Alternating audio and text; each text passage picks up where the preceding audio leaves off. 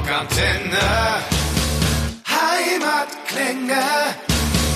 Bei uns im Studio aus Hamburg der hanseatische Tom Waits, sagen Oh. einige zumindest. Ich finde, in der Stimme liegt auch äh, so ein bisschen was von Mark Lanigan. Oh, Ähm, ich kann dich gut leiden. Ja, das also- gefällt mir jetzt, jetzt schon. Sehr gut hier. Also Rauch und Rotz äh, zusammen in der Kehle gepaart äh, mit ja der Lebenserfahrung eines 50-jährigen Hafenarbeiters. Oh, okay, wenn du das sagst. Und das äh, mit gerade mal 30. Daniel Welbert, der kreative Namensgeber der gleichnamigen Band äh, Wellbad. Yes, so ist es. Herzlich willkommen, wie geht's? Ja, ganz gut. Also wie gesagt, wir sprachen ja eben darüber, Feierlichkeiten überstanden, ins neue Jahr reingestolpert und jetzt sitze ich hier. Also es ist ein guter Auftakt, würde ich sagen. Tipptopp. Ja. Wellbad, ähm, ich würde sagen, äh, Bluesrock ist ein bisschen zu kurz gegriffen, es ist mehr. Ja, ach, das, das gefällt mir so gut hier. Das, das, da muss ich das gar, alles gar nicht erklären. Du sagst es nämlich selbst schon. Es ist viel mehr. Also das wurde bestimmt mal alles am Blues und am Rock vorbeigetragen. Aber um es ganz kurz und auf den Punkt zu bringen, äh, zu machen und auf den Punkt zu bringen, es ist einfach well bad. Ich weiß, das ist vielleicht ein bisschen schwierig zu vermitteln, wenn ein, ein, zwei, drei Leute das da draußen noch nicht kennen. Aber man kann sich ja schnell anhören und dann wird das, wird das klar. Also es ist im Grunde eine Mischung aus vielen verschiedenen Genres. Ich bin da nicht so, ich, ich, ich tue mich da immer schwer zu sagen, man muss das in Kategorien fassen, man muss das immer in dieses Schubladendenken pressen und das ist jetzt Soul und das ist jetzt Blues und das ist jetzt Hip-Hop. Nee, das ist doch alles sehr schön und gerade diese Artenvielfalt sollte man doch nutzen, wenn man das kann. Also das ist doch äh, ein Geschenk. Vier Alben gibt's mittlerweile, ne? Oh ja. Und äh, das hört man eben, was du meinst. Ein bisschen Hip-Hop, ein bisschen soulige, fette Bläser zwischendurch Ja. oder alles so ein bisschen mit drin und reingemischt und wirklich jegliche Spielarten des, des Blues und äh, das in so einer Entwicklung über diese vier Alben. Und das, finde ich, hört man auch in deiner Stimme tatsächlich. Am Anfang ist es wirklich noch sehr Tom Waits. Ja, das stimmt. Das letzte Album, ähm, Heartbeast, das ziemlich genau vor einem halben Jahr rausgekommen ist, Genau. Ist ein bisschen sanfter gesungen von dir. Ja, da, da, da scheiden sich auch die Gemüter. Äh, Manche mögen halt das mehr, manche mögen das. Ich, ich leg mich da ungern fest, weil das ist ja alles, kommt alles aus meinem Kehlkopf raus und das sind eben verschiedene Seiten. Mm, Die, die Songs, die neueren Songs von dem letzten Album Heartbeast sind auch ein bisschen anders als die davor und darum muss man die meines Erachtens auch anders singen. Und ähm, ich, ich schreibe ganz viele Songs unentwegt und habe im Grunde schon wieder genug Material für das nächste Album, was bestimmt auch nicht lange auf sich warten lässt. Und vielleicht singe ich da dann alles im Falsett. Also nein, so schlimm wird's nicht, aber ich- mal sehen. Also ich finde, man muss da immer viel ausprobieren, aber natürlich bleibt meine Liebe zu Tom Waits und zum Alkoholgenuss auch erhalten und darum wird es auch wieder mal ein bisschen rauer werden. Aber das hat jetzt äh, beim letzten Album nichts mit äh, Faulheit zu tun gehabt im, im, im äh, Live-Sinne, weil ich mir vorstelle, dass es auch ein bisschen einfacher ist, einfach halt normal zu singen, als die Stimme so weit runterzukriegen. Naja, das ist, das, das kommt immer ein bisschen drauf an, äh, was man am Abend vorher gemacht hat, aber es ist äh, im Grunde live also wenn du wenn du dir das live anguckst, wir spielen ja auch viele alte Songs so und da wird immer viel gemischt. Also ich, ich bin un, kein Freund davon, dass man sagt, man spielt jetzt nur die Songs vom neuen Album, weil die Leute, die es mögen, wollen ja auch die alten Nummern hören und die werden natürlich da auch angepasst und wir geben immer äh, 120 Prozent und also es ist nach wie vor noch anstrengend genug. Ich kann dich äh, beruhigen. Äh, ich würde einen kleinen Schritt einmal zurückgehen. Und zwar äh, bist du ja wirklich auch äh, waschechter Hamburger und äh, hast ja relativ früh, also auch äh, der Stimme nach zu urteilen ähm, und der Musik nach zu urteilen, äh, schnell so eine gewisse Liebe für Schnaps und Musik entdeckt auf der Reeperbahn. Ja. Äh, und zwar halt schon mit 16. Ähm, wie war denn das damals? Äh, Wie, Das wie, war gut. Wie, wie, wie hast Das du die Zeit in. Erinnerung? Ähm, nicht sehr, nicht sehr viele Erinnerungen habe ich an die Zeit, aber äh, was ich was man mir erzählt hat ist Aber du hast doch auch mit 16 Abi gemacht, habe ich gehört. Das ist eine Lüge. Ich Das weiß nicht, Lüge? warum das manchmal Leute behaupten, das stand mal irgendwo. Aber du hast es auch so stehen lassen. Ich, ich habe das mal versucht zu ändern und dann sagte man mir, dass ich keine Macht darüber habe, das zu entscheiden äh, bei diesem Portal, wo das drin steht. Und dann wurde das wieder zurückgeändert. Ähm, das ist, es ist, ich weiß es auch nicht. Also ich meines Erachtens weiß ein bisschen besser, wann ich Abi gemacht habe und das war erst viel später, viel viel später als mit Okay, 16. Das so intelligent bin ich nicht. Ich hätte nämlich gedacht, wenn man, wenn man so smart ist, mit 16 Abi zu machen, und auf der Reeperbahn die ganze Zeit dabei auch genau, noch ist. Irgendwie geht halt permanent Suff und, und halt äh, drei Jahre Ja. früher Abi machen. Das Genie nicht und auf, Wahnsinn. Das geht nicht auf eine Kette. Nee, das ging auch nicht auf eine Kette. Ähm, unter anderem wegen dieser ganzen Reeperbahn-Geschichten. Also, äh, muss kurz sagen, da habe ich einfach angefangen, Musik zu machen. Da bin ich da, es gibt ja auch immer diese Song-Slam-Geschichten und man hat da alleine äh, gespielt mit der Gitarre in irgendwelchen Contests oder auch mal so Auftritte. Und äh, das, das waren so meine ersten Erfahrungen so auf der Reeperbahn. Also ich glaube, das, das kennen viele, die in Hamburg aufwachsen, dass man so das erste Mal es tut auf der Reeperbahn in vielerlei Hinsicht. Und ähm, ich habe dann aber schnell gemerkt, dass das auch nicht ganz mein Ding ist, nur so alleine das zu machen. Und ich, ich, ich das ist erstmal ah, sehr anstrengend. Man muss die ganze Zeit äh, performen und da sein. Und das ist doch viel angenehmer, wenn da auch mal ein Bassist und ein Schlagzeuger und ein E-Gitarrist mit einem schönen Solo um die Ecke kommt. Und so kam es dann peu à peu, dass sich Menschen dafür interessiert haben, mit mir Musik zu machen, wofür ich jetzt immer noch sehr dankbar bin, weil das sind echt gute Typen. Aber wie war das früher dann auch alleine oder als du da angefangen hast auf der Reeperbahn? Bist du da wirklich alleine mit 16 Reeperbahn los? Wir, wir machen jetzt mal hier oder ich mache jetzt mal hier oder war das noch mit Begleitung Ja, von, man- von Mutti und Vati oder? Nee, das nicht. Die sind zwar, die kommen ja bis heute zu fast jedem Konzert. Die können sowieso alles mitsingen und machen und so. Und das ist ja auch eine geile Sache. Aber damals war das äh, eher so durch Freunde und Bekannte ist man dann auf irgendwas, willst du nicht da mal spielen oder da ist irgend so eine Veranstaltung. Das war ja jetzt keine großen Konzerte, sondern irgendwo in diesen kleinen Seitenstraßen ist man dann aufgetreten und hat so seine ersten Erfahrungen gemacht. Und da habe ich aber gemerkt, dass das eben unheimlichen Spaß macht. So vor Leuten zu singen und auch im, in dem Umfeld. Da sind viele Erfahrungen dann auch später in die Songs mit eingeflossen, die man da so gemacht hat. Einfach von den Typen, die man da getroffen hat. So. So floskelhaft, äh, so die, die heiße Ecke. Gab es auch mal brenzliche Situationen, irgendwie halt gerade äh, so, so jung, dass sich jemand abziehen wollte oder so? Auch das muss ich ehrlich sagen, da hatte ich unheimliches Glück. Ich, ich, ich weiß auch nicht, so, so richtig negative Erfahrungen habe ich nie gemacht. Also natürlich immer irgendwas mit, mit äh, Leute, die irgendwie rumschreien, während man auftritt, irgendwelche, die auf die Bühne kommen, einem das Mikrofon wegnehmen, so. Aber das war jetzt nicht, also das passiert ja auch heute noch. Ähm, Das ist jetzt, das ist kein Grund von Aggressivität in dem Sinne. Das sind einfach Menschen, die zu viel getrunken haben und äh, glauben, dass das den Abend bereichert, wenn man das macht. Aber ich kann jetzt noch mal sagen, das tut es nicht. Halt die normalen kleinen Suff-Geschichten. Ja, genau. Zum letzten Album Heartbeast, ähm, da hattest du auch noch selber zu gesagt, ähm, du willst die kleinen Dinge ganz groß erzählen. Ja. Ähm, das klingt für mich so ein bisschen wie, ähm, also die Parallele zu Helge Schneiders Chibo-Jahren, äh, wo Helge Schneider einfach wirklich jahrelang sich mit einem Käffchen in Chibo gestellt hat und einfach Leute beobachtet hat Ja. und darüber dann halt diese seine Figuren geschaffen hat. Ja. Ist das bei dir auch so ein bisschen so auf der Reeperbahn halt nicht mit einem Käffchen, sondern mit einem Bierchen hingestellt Eher nicht Leute mit beobachtet? Käffchen, genau. Ja, genau, das ist es im Grunde. Am liebsten, also bis heute schreibe ich immer noch unter Leuten. Also ich bin gerne unter vielen Leuten allein und setze mich dann in eine Kneipe oder wo auch immer hin und eben, wie du sagst, mit einem Bierchen, mit ein paar Servietten, wo ich mir Notizen machen kann und dann beobachte ich einfach. Und das ist total geil und inspirierend. Also bis heute. Du kommst ja auch aus einem Künstlerhaushalt. Also Ich komme ja aus einem ziemlich äh, ziemlichen Künstlerhaushalt, die ganze Familie irgendwie Filmschauspieler, Produzenten, Synchronsprecher und äh, alles mögliche und ich bin praktisch in so einer Art Künstlerhaushalt, äh, Künstlerhotel aufgewachsen, weil meine Eltern haben unentwegt irgendwelche Leute, die entweder Geldsorgen, Drogensorgen oder Alkoholsorgen hatten oder meistens halt alles gleichzeitig aufgenommen. Die kamen alle aus der Branche, waren eigentlich grundsätzlich nette Typen, Schauspieler, Drehbuchautoren, Filmproduzenten, die dann keine mehr waren. Und äh, seit ich irgendwie denken kann, hat da immer mindestens einer bei denen auch gewohnt. Und ich bin mit denen aufgewachsen und da wurden dann natürlich aber auch schon früh am Tag mal irgendwelche ähm, Flaschen geleert und so, was mir damals überhaupt nicht ähm, seltsam oder so vorkam. Erst als ich dann später in die Schule kam, wurde mir klar, dass das anscheinend nicht in jedem Haushalt so gang und gäbe ist. Im Laufe der Zeit, wenn du dann älter geworden bist, war das für dich selber irgendwie eine Versuchung dann an irgendeinem Punkt, dass du gedacht, also wenn man so früh in Kontakt damit kommt, Ja. halt mit mit Suff und Drogen und äh, ja gescheiterte Persönlichkeiten äh, war nicht der Fall, aber aber halt mit an, angeschlagenen äh, Persönlichkeiten und oder und, und mit mit äh, Ja. Alkoholfragilität. Realität. Also ich, ich habe mich jetzt nie so, so, das Sucht ist im Grunde ja sowieso sehr interessantes Thema. So, ich bin bestimmt nach irgendwelchen Sachen süchtig, aber nicht, nicht unbedingt nach den, diesen Geschichten, nicht Alkohol und so. Das hat mich auch zu sehr abgeschreckt. Also ich trinke echt gerne was und ähm,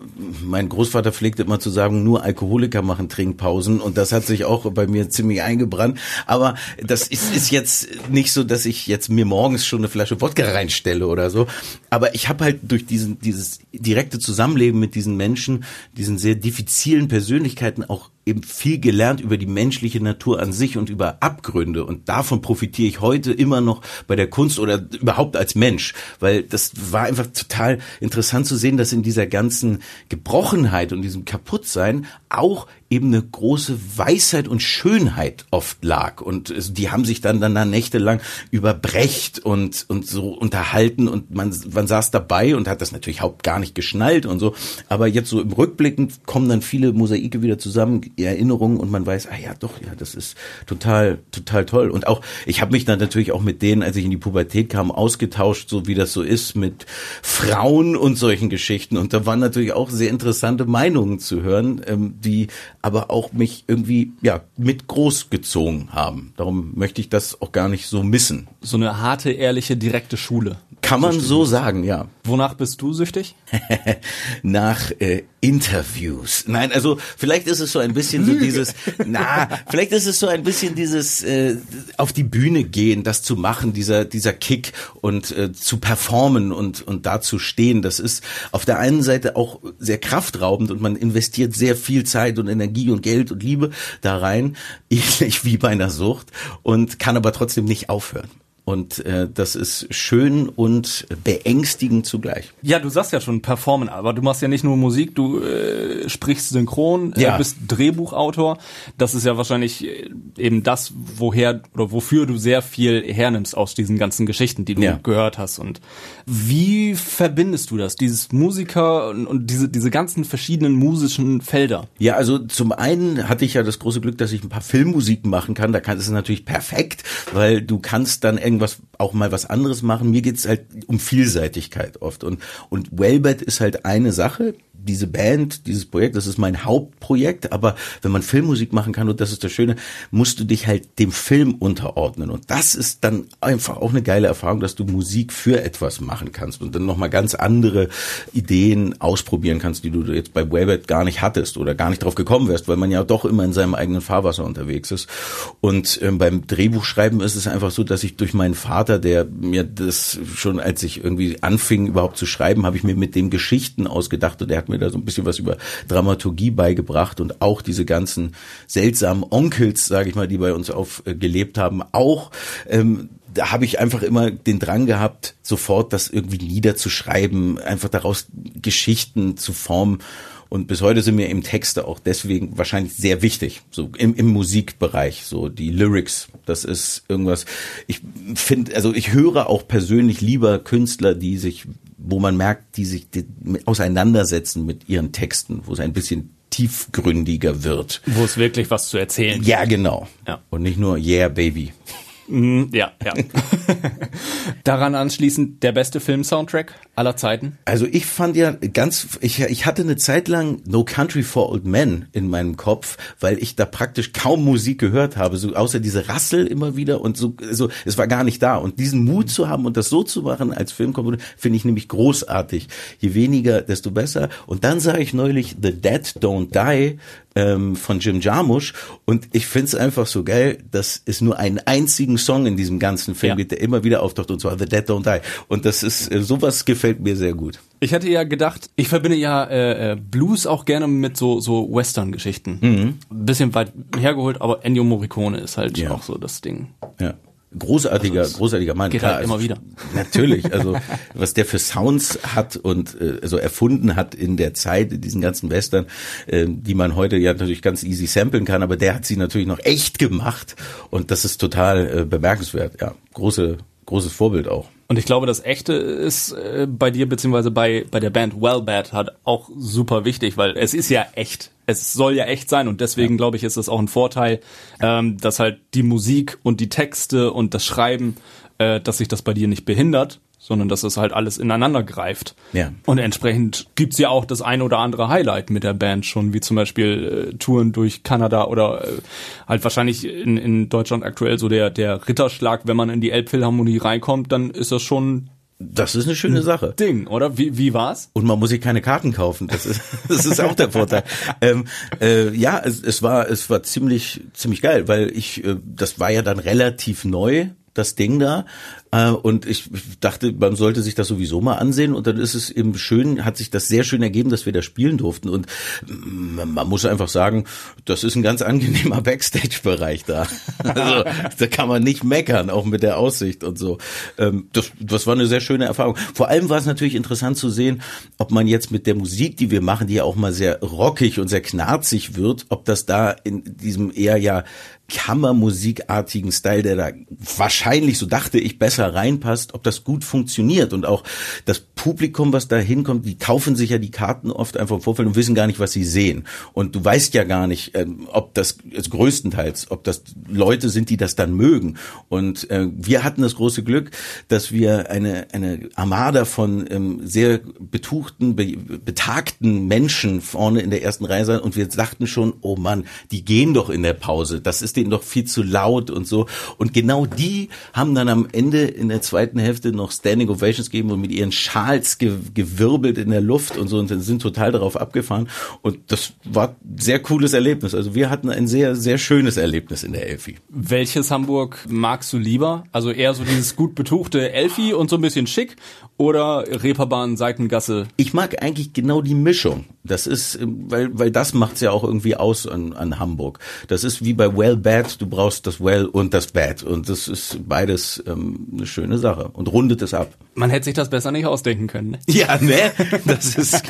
und äh, Kanada äh, seid ihr auch ganz gut schon rumgekommen. Genau, ja, Ausgerechnet stimmt. Kanada und ausgerechnet das äh, Montreal Jazz Festival, was Ja. Auch eigentlich äh, der der nächste Ritterschlag quasi auf äh, Ja. über dem großen Teich drüber weg ist. Ja. Äh, wie war's da? Da war es auch sehr schön und äh, wir, und sehr kanadisch. Wir haben, ähm, also man muss ja sagen, dass dieser ganz französische Teil, das ist ja da auch sehr europäisch angelegt. Was man, wir haben davor noch, muss man sagen, auch schon in Memphis gespielt, was ja total Amerika-mäßig ist. Und die Unterschiede dann mal auf der anderen Seite des Ozeans da zu sehen, ist ganz interessant. Also das ist ja doch ein recht großer Kontinent und äh, die, diese verschiedenen Leute zu treffen, ist, ist eine sehr coole Erfahrung. Und ich meine, das war schon immer mein Traum, mit einer Band, die englischsprachige Musik macht, in Amerika, das Land des Blueses und äh, des, dieser, dieser Country und so, dass man da hingeht und da performt. Und die erste Angst war natürlich in, in Kanada oder auch in Amerika, dass man, wenn man jetzt gerade englischsprachige Texte macht, dass die dass der Zauber auffliegt und dass die plötzlich Mhm. sagen, naja, das ist ja, also das hat er sich ja ganz nett ausgedacht, der Deutsche da, aber das ist ja total bescheuert und so. Ähm, das war Gott sei Dank genau das Gegenteil war der Fall, dass uns sogar nach unseren Konzerten da Leute zu uns kamen und uns gefragt haben, aus welchem Teil von Kanada kommt ihr eigentlich? Und ähm, das war natürlich schon ein cooles Gefühl, dass man, dass es gar nicht aufgeflogen ist, woher man kommt und Direkt das, zwei, drei Zentimeter größer ja, und, genau. und so, gerader das stehen. ist, und darum ähm, sehe ich auch meine Zukunft noch weiter in Kanada, weil das macht einfach mega Spaß. Kam denn da auch die äh, Tom Waits Vergleiche tatsächlich? Weniger. Das ist, das ist ganz interessant, weil die, die kommen dann mit Vergleichen um die Ecke, von denen ich gar nicht gehört habe, weil die in unserem Land oder hier auf der Seite wiederum gar nicht so aktuell oder en vogue sind und man kennt die gar nicht. Und äh, das ist dann natürlich auch interessant, da mal reinzuhören. Das gibt dann auch einen Boost an Inspiration wiederum. Und ähm, das ist eine sehr beflügelnde Maßnahme. Also diese Tom Waits Sachen kommen witzigerweise, ich glaube, es ist immer eine Frage, woher man gerade kommt. Und in Kanada wirkt man halt als Deutscher extrem als Exot, als Europäer so. Und, und die achten auf ganz andere Sachen. Oder denken eben teilweise, dass man sogar irgendwie frankophiler Kanadier ist und so. Also es ist ganz schön, was man da nochmal für einen Neuanfang machen kann. Also mit sich selbst. Weil hier ist man natürlich immer ein bisschen in Anführungsstrichen vorbelastet. Jeder weiß, du bist eine deutsche Band und dadurch sieht man auf andere Leute, als wenn jetzt hier nach Deutschland eine kanadische Band kommt, dann sagt jeder, ah, eine kanadische Band, aber die deutsche Band, die kann ich mir immer angucken. So, es gibt halt, das sind so die Unterschiede, die man merkt. Und in Kanada ist es genau genau andersrum. Und deswegen geht's auch dieses Jahr wieder hin. Es geht auch dieses Jahr wieder hin und dann auch hoffentlich wieder nächstes und nächstes und so und immer weiter. Also ich, wir wollen uns diesen Kontinent auch schnappen. Erzähl mal, wie ist der Fahrplan? Also jetzt äh, haben wir erstmal im Februar eine Rutsche von äh, Konzerten in Deutschland, die noch so ein bisschen weiter unsere Heartbeats Tour, unsere Albumtour von letztem Jahr aufgreift und erweitert. Dann wollen wir, äh, wird ab März, wenn wir auch beim WDR Rockpalast spielen, äh, unser ähm, ein paar Bonustracks noch rauskommen. Machen Quasi der nächste Ritterschlag. Der, ja, also es geht von Ritterschlag zu Ritterschlag. Mir tut schon die Schultern weh. ähm, und äh, dann im Sommer natürlich in Deutschland äh, so viele Festivals wie es geht und Kanada auch wieder zurück. Da ist natürlich ein ganz schöner Türöffner gewesen, dass man auf diesem größten Jazzfestival der Welt da spielen konnte schon letztes Jahr auf Montreal. Ähm, das äh, öffnet hoffentlich noch ein paar äh, noch größere Türen. Und dann geht's ähm, im, im Herbst 2020 haben wir ja schon äh, wieder auf, auf Deutschland Clubtour weiter die Sachen, die wir jetzt dieses Jahr noch nicht hier spielen konnten. Da freue ich mich drauf, weil wir wahrscheinlich dann auch unser erstes Live-Album rausbringen werden. Und ja, also es, es gibt immer was zu tun. Ist Terminkalender ist voll und zwischendurch nochmal ja. ein bisschen Synchron und Drehbuch schreiben. Und ja, also irgendwie muss ja die Kohle wieder reinkommen, die man für Wellbed rausballert. ja, dann ist es wirklich Suchtfinanzierung. Ne? Ja. Wo ist der Bock-Level für 2020 am höchsten? Oh, das kann ich gar nicht sagen. Also ich habe mich natürlich auch sehr auf dieses Interview gefreut. Ich so ein Schleimer, es ist so ekelhaft. ähm, ich, ich, ich Können wir mal durchwischen hier. ich bin, ich, ich, ich, eigentlich kann ich das gar nicht sagen. Wir, wir spielen jetzt im, im Februar auch hier in, in, der, in der Fabrik mit, mit Abi Wallenstein. Ähm, am 8. Februar. Am 8. Februar ist das, genau. Und auf der Blues Celebration. Und das ist natürlich auch schön. Ich vor, für einigen Jahren bei einem Release-Konzert hat nämlich Abi, den ich in dem Zeitraum kennengelernt habe, auch mal bei uns gespielt. Und das ist jetzt so eine ganz schöne Revanche, dass wir mal bei ihm da spielen können und das wird, glaube ich, ein schöner Abend. Und naja, eigentlich ist ja alles ganz geil. Also ich, ich wäre jetzt ein Idiot zu sagen, dass ich mich nicht so sehr freue, im Rockpalast zu spielen wie in Kanada, weil das ist beides einfach mega schöne Chance. Und das, was ich gesehen hatte, ich habe vorhin auch noch mal ein bisschen äh, ältere Live-Auftritte von euch auch noch mal reingezogen. Ja. Gerne ja schwarzes Hemd ist ja so die, die Standardkleidung ja. und das Schwarz ist im Laufe des Konzerts dann noch mal eine Nuance mehr schwarz, ja. weil durchgeschwitzt. Und das ist bei jedem Konzert so, oder? Da kann man leider nichts machen. Ich habe das schon mehrfach untersuchen lassen, aber es ist einfach harte Arbeit da auf der Bühne und anscheinend schwitzt man dann, wenn man hart arbeitet. So. Wer hätte das gedacht? Ja, Wahnsinn. Also, nee. also bei jeder Show kann man äh, davon ausgehen, dass es auf der Bühne und vor der Bühne schweißtreibend zugeht. Und, und ich, ich würde mir Ponchos und Regenschirme mitnehmen, wenn ich in der ersten Reihe stehen würde. Aber manche Leute stehen auch anscheinend darauf, so ein bisschen was abzukriegen. Also ich weiß immer nicht. Das ist ein ganz interessantes Verhältnis mit diesen Leuten in der ersten Reihe. Es ist so, bei Konzerten muss es so ein bisschen schweißig sein, so wie es in einer richtig guten Eckkneipe auch einfach so ein bisschen der Dunst. Ja, genau, der Dunst. Ja. Oh, ja. Der Dunst, gut. der muss drin bleiben. Mhm. Und der Rauch muss in der Stimme sein und dann genau. ist das gut. Und dann ist das gut. Hätte ich nicht besser sagen können. Sehr gut. Ja, dann würde ich sagen, freuen wir uns auf 2020, auf yes. den 8. Februar. Ja. Auf Kanada, auf den Rockpalast. Das wird ein schönes Jahr. Es wird well bad. Oh ja. Hoffentlich noch ein bisschen mehr well als nur bad. Aber es gehört ja beides zusammen. Nur dann wird's gut. Gutes Schlusswort. Vielen Dank. Danke dir. Rockantenne. Ich hoffe, euch hat diese Folge gefallen. Wenn ihr mehr von den Bands von daheim hören wollt, dann abonniert einfach unseren Podcast. Wir freuen uns natürlich auch über eure Meinungen. Schreibt uns einfach, was euch gefallen hat, was euch nicht gefallen hat und lasst uns einfach eine Bewertung da. Das komplette Rockantenne Podcast Universum findet ihr auf rockantenne.de slash podcasts. Wir sagen Dankeschön und hören uns das nächste Mal wieder bei einer neuen Folge der Rockantenne Heimatklänge Podcast.